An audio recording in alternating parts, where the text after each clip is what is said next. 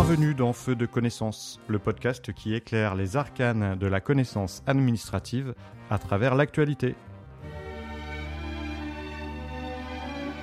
Vendredi 5 janvier 2024, l'Aude à la joie a résonné aux Invalides lors de l'hommage à Jacques Delors, ancien président de la Commission européenne, mort le 27 décembre. Figure de la construction européenne, il est notamment l'artisan de l'union monétaire et économique et de la monnaie unique, l'euro. Pour l'occasion, Feu de connaissance vous propose trois épisodes consacrés à la thématique de l'Europe. Ce premier épisode est consacré aux grandes dates de la construction européenne de 1945 à 1957. Le 8 mai 1945 marque la fin de la Seconde Guerre mondiale en Europe. Le continent a été marqué par des millions de pertes humaines et plus personne ne veut revivre cela.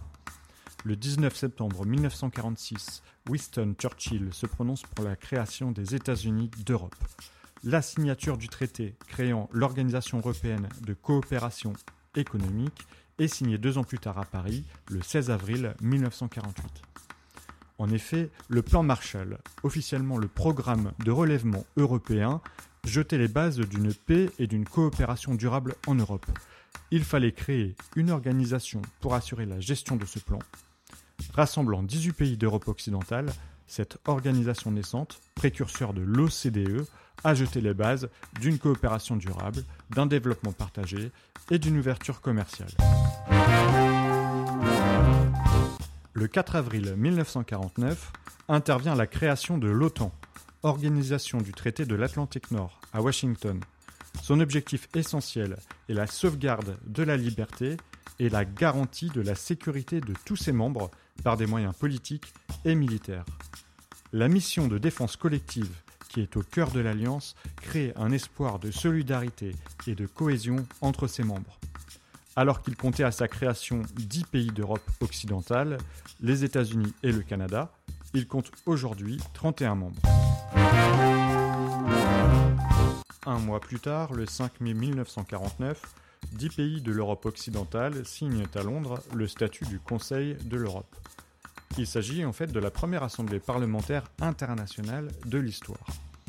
Il a pour objectif de promouvoir la démocratie, et de protéger les droits de l'homme et l'état de droit. La première convention du Conseil de l'Europe, c'est la Convention européenne des droits de l'homme qui entre en vigueur le 3 septembre 1953. Sa ratification est une condition indispensable pour adhérer à l'organisation. Le 9 mai 1950, c'est la déclaration de Robert Schuman, alors ministre français des Affaires étrangères. Depuis plus de 20 ans, le champion d'une Europe unie, la France a toujours eu pour objet essentiel de servir la paix.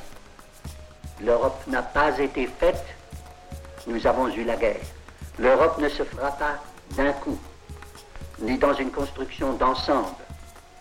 Elle se fera par des réalisations concrètes créant d'abord une solidarité de fait. Lors de ce discours, il propose un projet inédit mettre en commun les industries du charbon et de l'acier des pays d'Europe occidentale.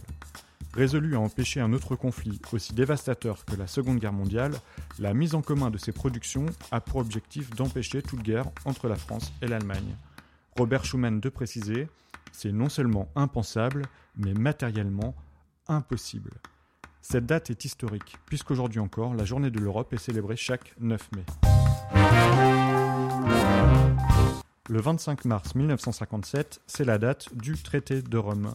Les six pays fondateurs, l'Allemagne, la France, l'Italie, les Pays-Bas, la Belgique et le Luxembourg, étendent leur coopération à d'autres secteurs économiques. Cette coopération est formalisée par la signature de deux traités, le traité instituant la CEE, e, la Communauté économique européenne, et le traité instituant la CEEA ou Euratom, la Communauté européenne de l'énergie atomique, encore appelée l'Europe des six.